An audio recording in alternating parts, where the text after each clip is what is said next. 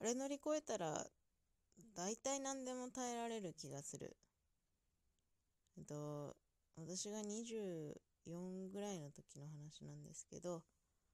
歯並びを突然直したくて仕方なくなって、あまり計画性もないまま歯列矯正を始めまし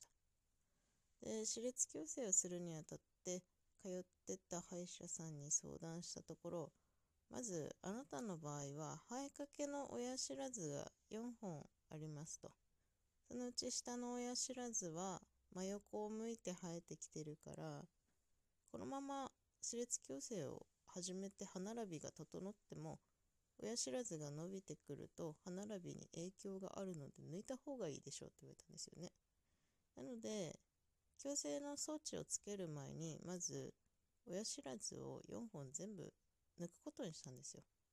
で、その真横を向いてる下の歯に関しては、切開手術で、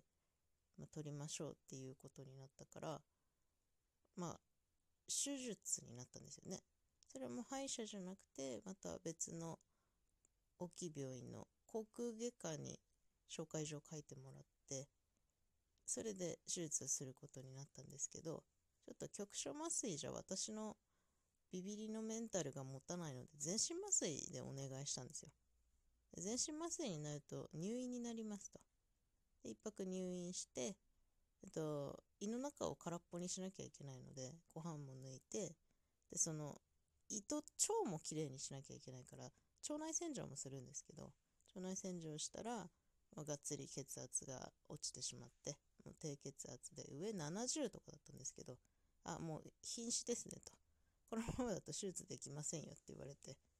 もう必死こいて血圧を戻すように足も高くして、なんか足さすってもらってマッサージしながら、まあ、血圧が戻ったからじゃあ手術しましょうと。で、手術台に運ばれて、さあいざ全身麻酔だ。全身麻酔は噂に聞くと、もう10秒以内にはストンと眠りに落ちて次起きた時はベッドだなんてね、聞いてましたから、まあ安心しきってたんですけど、何なんですかね、あの、全身麻酔して、まあ、明らかに体は動かないんですよ。で、目も開かないんですけど、あの、耳からだけ情報が入ってくるんですよね。あの、がっつり、もう、先生とかお医者様方が喋ってる声がもうしっかり聞こえてくる状態で、なんか、ごそごそ喋ってるんですよ。あの、鼻から管通すんですけど、鼻に通す管のサイズを調べるのに、鼻の穴に指突っ込まれて、それが痛かったんですよね。え、待って、全身麻酔してんのに、なんで痛いの？待って、どうなってんの？私はこのまま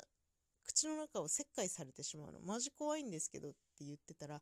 だんだん耳の奥からピロピロピロピロピロピロピロピロピロって聞こえてきて、なんか目の前がワープ画面みたいになって、え、やばいじゃん。これもう死んだと思って20秒ぐらい経って目を開けたらベッドの上でした。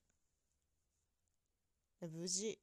親知らず、せっかこれまだ歯列矯正始める前の段階なんで、序章も序章なんですけど、なんとか親知らず無事に切開して、でその後のケアもしっかりして、抜歯も済んで、で、いざ装置をつけますと。装置つけて、ワイヤー通して、私の場合は接客業で表面に見えるの嫌だったから、んと、上下前歯6本は歯の裏側下側の方にその装置をつけてもらったんですよね。で奥歯の方は表に装置つけて通してハーフリンガルっていうやり方なんですけどそれでやったんですけどまあその歯の裏側につけた方ベロに当たるんですよ。だからもうベロズタズタだしなんか食べるたびにワイヤーにもうめっちゃ引っかかるんですよ。ほうれん草とかめっちゃ引っかかるんですよね。だからつけ始めた頃はだいぶ食も細くなったりとか、あと、誰かと外食しに行くのがすごいもう恥ずかしくて、苦痛で、もうなんか何回もお手洗いに立ったりとかしてましたね。もうその、今、この装置の状態はどうなってるんだろうっていうのが気になって。で、まあ、その装置つけてた期間が、丸2年ぐらいか。2年ぐらいその装置をつけたままの状態で、で、月1メンテナンスっていう形で、そのワイヤーを通し直すんですよね。その歯並びの状態を見ながら、ワイヤーのかける加減を変えてたみたいなんですけど、あとまあ、その装置のつける位置も、まあ、適当なところにね、つけ直したりとかっていうことも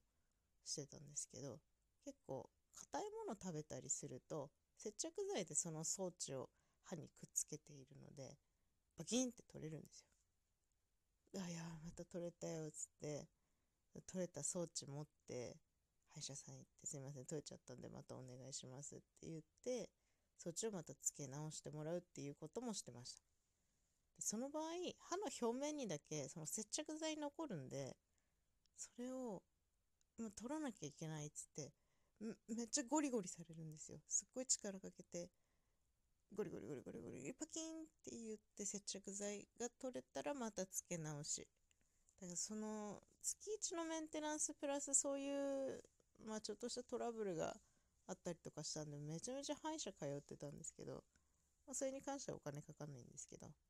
メンテナンスは月いくらかかって、あと装置代がいくらかかって、検査代もいくらかかってとかで、まあ、トータル金額ちょっと考えたくないんですけど、まあ、ローン組んでね、やったりとかしてたんですけど。でも、まあ、2年かけて、装置、じゃあ今日から外しましょうってなった時の解放感、もう、すげえ嬉しかった。無駄に見せた歯を。ほんと嬉しかった。だってもう何の障害もなく食べ物食べれるし、もう口開けて笑うのも気にしなくていいし、なんなら歯並びも綺麗に整ってるし、嬉しかったですね。そう、私、結婚するかしないかぐらいのタイミングで私立矯正始めて、で結婚式とかってあげてないんですけど、そのフォトウェディングだけをやろうって言ってて、で、矯正が終わるまではしたくないって言ってたから、矯正終わるまでフォトウェディングもしない状態でだから結婚して1年半、1年、1年半、2年後ぐらいに、ようやくね、もう全然新婚じゃないんですけど、結婚式、うん、結婚の写真をね、撮ったりとかしてましたね。まあ、やった結果としては、手術矯正やって本当に良かったなと思うし、何よりもその2年間、それに耐えた。痛いんですよ。そのワイヤーで歯が動くので、痛いんですよ。ワイヤーかけ直したその日とか。何にも食べたくないぐらい歯が痛くて。歯が痛い。土台が痛い。わかるんですけど、歯が動くのでめちゃめちゃ痛いんですよ。それに、私耐えたなと思ったら、なんか大体のこと耐えられるような気がしましたね。その、ね、序章でお話しした親知らず4本の抜歯手術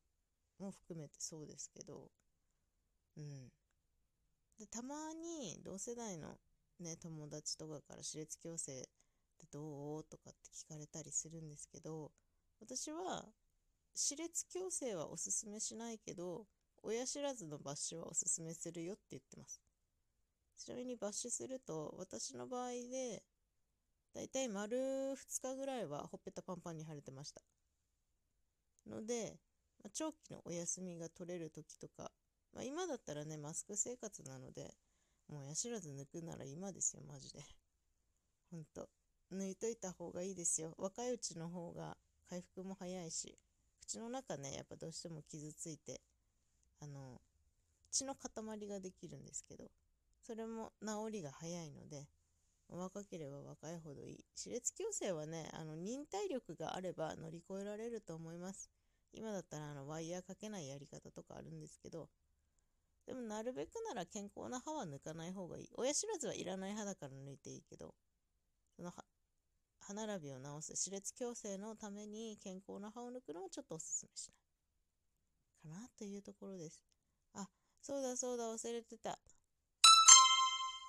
すすむしかラジオをお届けしております。むこと申します。えっ、ー、と、現在午後2時、えー、相変わらず布団の中からお届けしております。今日は起きれるかな？起きれるといいな？これ何回目のラジオになるんですかね？あの、つらつらとお話ししております。そろそろ